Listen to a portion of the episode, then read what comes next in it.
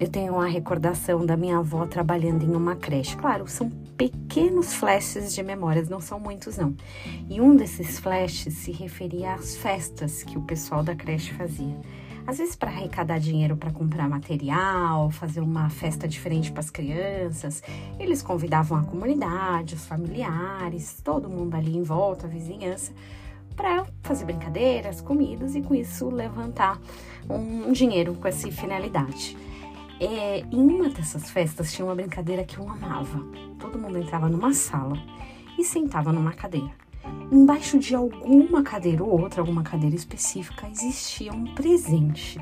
E claro, né, o sortudo que aleatoriamente tinha escolhido aquela cadeira certinha saía dali mais feliz porque acabava achando um presente precioso. E pensando nessa história, né, dando risada pela sensação de lembrar um pouco desse passado tão gostoso, né? Essas, esses flashes gostosos, gostosos de memória. Eu fiquei pensando que muitas vezes na sala da vida a gente tem muitas cadeiras para sentar e geralmente acaba encontrando a cadeira certa ou, né, em alguns casos também, sentando em cadeiras erradas onde não existe nada. Mas qual é a indicação? Tem uma cadeira certa para sentarmos? Tem, viu?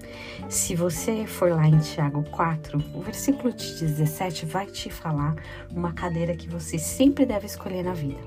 Só para te dar um contexto, é, ali a partir do versículo 13, ele vai falar sobre a brevidade da vida, que a vida é um vapor, que a gente não pode nem ficar fazendo esses planos, né? Eu vou aqui, eu vou ali. Aliás, a gente pode planejar, mas quem decide o que vai acontecer ou não é o Senhor. E dentro desse contexto, o versículo 17 fala assim: Aquele que sabe que tem que fazer o bem e não o faz, nisso está pecando.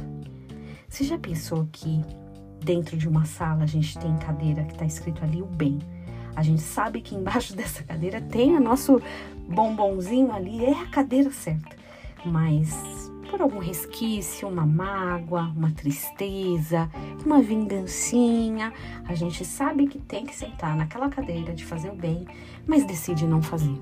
E nisto estamos pecando. Né? Negligenciar o bem, negligenciar aquilo que a gente tem que fazer. Complicado, né? Bom, eu espero que hoje, ao escolher as cadeiras que você pode sentar, essa que está escrito o bem seja escolhida por você. Tenha um dia muito abençoado em nome de Jesus.